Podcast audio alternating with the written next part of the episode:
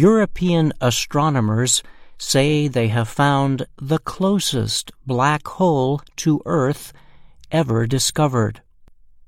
The black hole is believed to be at least 4.2 times the mass of the Sun. It sits about 1,000 light years from Earth, or about 9.5 trillion kilometers away. The discovery was made by researchers from the European Southern Observatory. They found the black hole using a telescope based in Chile.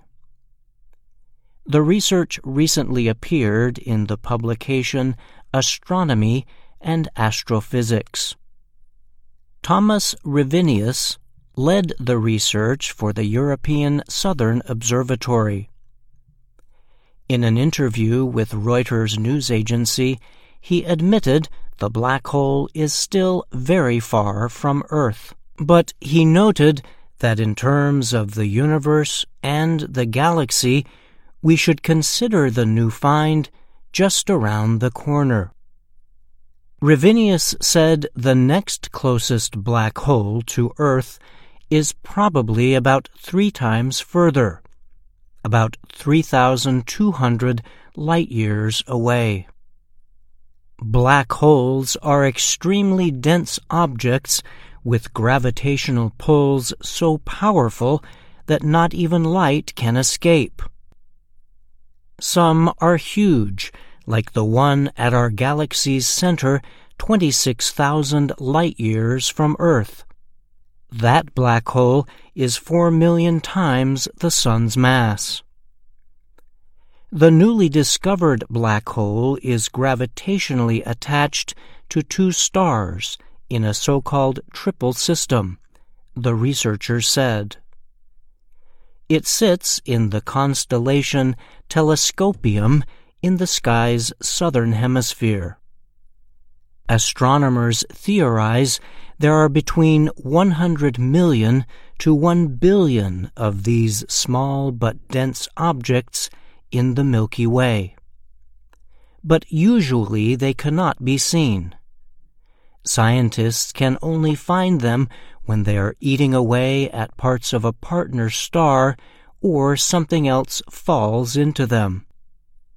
Astronomers think most black holes remain unseen because they do not have anything close enough to swallow up. Astronomers found the new one because of the triple system formation. They say their telescope observations confirmed that there was an object about four times the mass of our Sun pulling on the inner star. They decided it could only be a black hole. Other astronomers say the theory makes sense. It will motivate additional searches among bright, relatively nearby stars, said Ohio State University astronomer Todd Thompson. He was not part of the research. Rivinius said these are young hot stars compared to our 4.6 billion year old sun. They may be 140 million years old, but at 15,000 degrees Celsius, they are three times hotter than the Sun.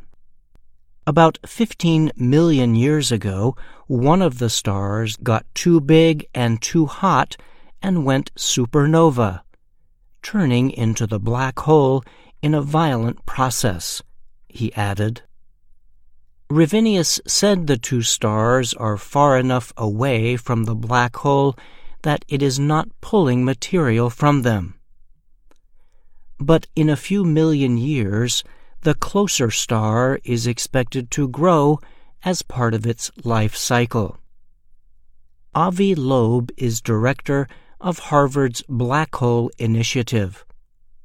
He was not part of the study it is most likely that there are black holes much closer than this one, he told the AP. If you find an ant while scanning a tiny fraction of your kitchen, you know there must be many more out there. I'm Brian Lynn.